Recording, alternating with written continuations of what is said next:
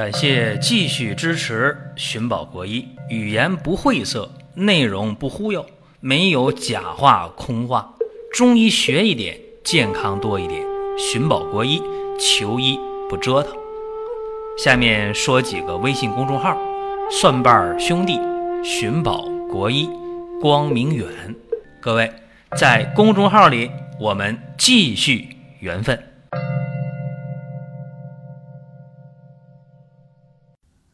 这期话题啊是带状疱疹的后遗神经痛。这个选题啊一出来之后，好多人就跟我讲啊，说这话题肯定火。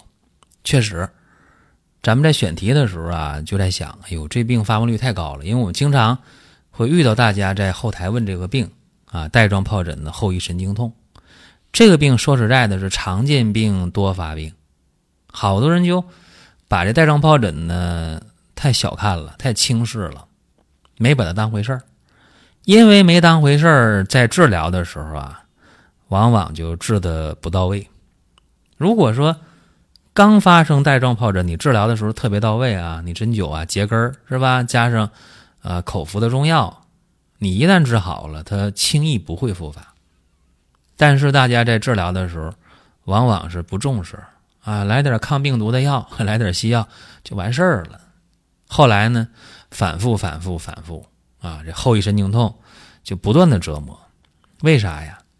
因为这个病啊，说实在的，这刚发病的时候好治，一旦误治了，治疗失误或者治疗不及时，这时候呢会造成啊周围神经干有炎症，那外周神经传入纤维就会异常放电。这个时候呢，呃，丘脑对疼痛调节的环路功能就改变了。说这。大家听不懂，你记住一点啊！一旦带状疱疹初期治疗方法不得当，或者治的方向错了，你就会有后遗神经痛。这个疼痛会怎么样呢？会在你免疫力低下的时候，你感冒的时候，你心情不好的时候，你状态差的时候就犯病，尤其是中老年人。但是现在呢，年轻人也一样，很多年轻人白骨精是吧？白领骨干精英是吧？很多年轻人。这个生活不规律，熬夜是吧？晚上不睡，早上不起，吃垃圾食品是吧？身体免疫力特别差，元气特别弱，这样的话都会导致带状疱疹的这个后遗神经痛啊，一阵儿阵儿的那种疼啊，就是叫做这个呃烧灼样的刺痒或者刺痛啊，这非常非常难受，疼的不得了。这个能疼多久呢？我见过疼的最多的都十五六年了还疼呢，啊，有的是。好了以后两三个月就疼，这都有，所以不能小看这个事儿，严重影响生活质量，影响心情。这病要命吗？真不要命，好受不？真不好受啊！所以说这病得治，那怎么治啊？大家说那出个主意吧。西医的话就用止疼药、止痛药或者营养神经药，是吧？就这么治。中医啊说这病啊是缠腰火丹，是蛇串疮，是吧？那么西医在治疗的时候，一般用维生素 B 族啊，呃，或者维生素 E，或者这个甲钴胺，来这盐酸曲马多，就这个这去治是吧？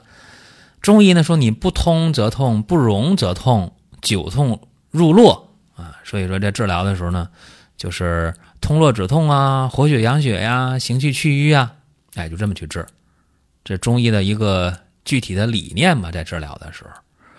呃，这个病呢，不光是疼啊，还会导致吃不下饭、睡不好觉、心情郁闷，是吧？很麻烦。而且后遗神经痛它涉及的面是非常非常广的。呃，有的在这个肋部啊，斜肋部，在这儿疼，就你肋头骨这这一片吧，或者腰这一圈啊，它疼。呃，还有的在这个腰底部。就是后腰啊往下啊屁股蛋往上在这儿疼，还有的是胳膊腿啊疼，还有的是在三叉神经在脸上啊这在这地方疼，还有在脖子上疼。你说这疼的位置吧，它也不固定啊，反正疼起来又刺又痒又疼，火辣辣的，像火烧一样，针扎一样，反正不舒服。那治疗这个带状疱疹的后遗神经痛啊。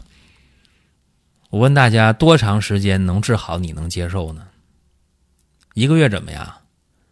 一个月连喝一个月药啊，说就能把带状疱疹后遗神经痛就能解决掉，大家接受吗？估计情况，呃，刚得病的都不接受。哎呦，干啥呀？治这么一个小毛病，一个月呀，喝一个月中药太苦了，我不干，是吧？这是后遗神经痛还没疼到一定程度，他遭罪，嗯，还没遭到一定程度。如果是老病号啊，后遗神经痛都已经十年八年、三年五年了，你跟他说一个月啊，一个月就解决这问题，那他能一蹦老高，乐得特别特别特别的开心了，对吧？下面我就说这方法啊，呃，具体的药用组成是这样的啊，这方不算大啊，十来味药：柴胡、白芍药啊、生地黄各十五克、郁金。盐胡索、川链子、当归、白术、防己、防风、桑枝、车前子、金银花、连翘、甘草各十克，还有薏仁儿，这这得加上啊，薏仁儿三十克，啊，一人三十克。呃，然后还得具体分情况，有人睡眠差嘛？睡眠差的，夜交藤三十克，酸枣仁三十克。酸枣仁必须得捣碎啊，就是失眠的，因为疼起来睡不好觉啊。还有人呢是头疼的，头疼的厉害的，就是三叉神经啊，疼的厉害的，加上全蝎五克，蜈蚣一条，白僵蝉十克，这头疼的厉害，三叉神经啊。还有人头晕，啊，头晕的是加钩藤十克、川芎十克、菊花，啊，白菊花六克。呃，一副药呢，煎三次，这药呢不怕煎，煎二十五分钟，啊，煎三遍，三遍药汁倒一起，早中晚给它喝掉。一星期呢就是一疗程或者一个周期吧，一星期，啊，七副药，七副药的抓就行。用完七副药了啊，这一般来讲啊，疼痛次数啊，疼痛的感觉呀，睡眠呢，呃，都能够有改善啊。七副药下来，啊，然后有效或者说有效了还没好利索，就再用七副药，再用七副药，再用七副药。一般来讲，最多也就是一个月啊，四七二十八，行了，这个带状疱疹的后遗神经痛也就解决了。还挺值得，是吧？哎，那么注意啊，别吃辛辣刺激的食物，也别喝酒，哈，也别吃发物。用药期间，这个确确实实得注意，因为这个方法呀，呃，通过观察来看，优于甲钴胺、维生素和什么盐酸曲马多，比那个，呃，效果要好啊，而且没有那么大的副作用啊，这是。光我说还不行，对吧？最关键是用上它得好使。你不好使的话，你说那些都没用，对不对？这是咱今天呢，呃，讲这么一个方子啊，解决带状疱疹的后遗神经痛啊。无论你疼在颈部啊、三叉神经分布区域啊、呃胁肋部啊、腰底部啊、四肢啊，呃，效果都不错啊。这发病最长的十五六年的，也无非用了一个月二十八天的时间，也就好了。注意啊，我这里说的一个月。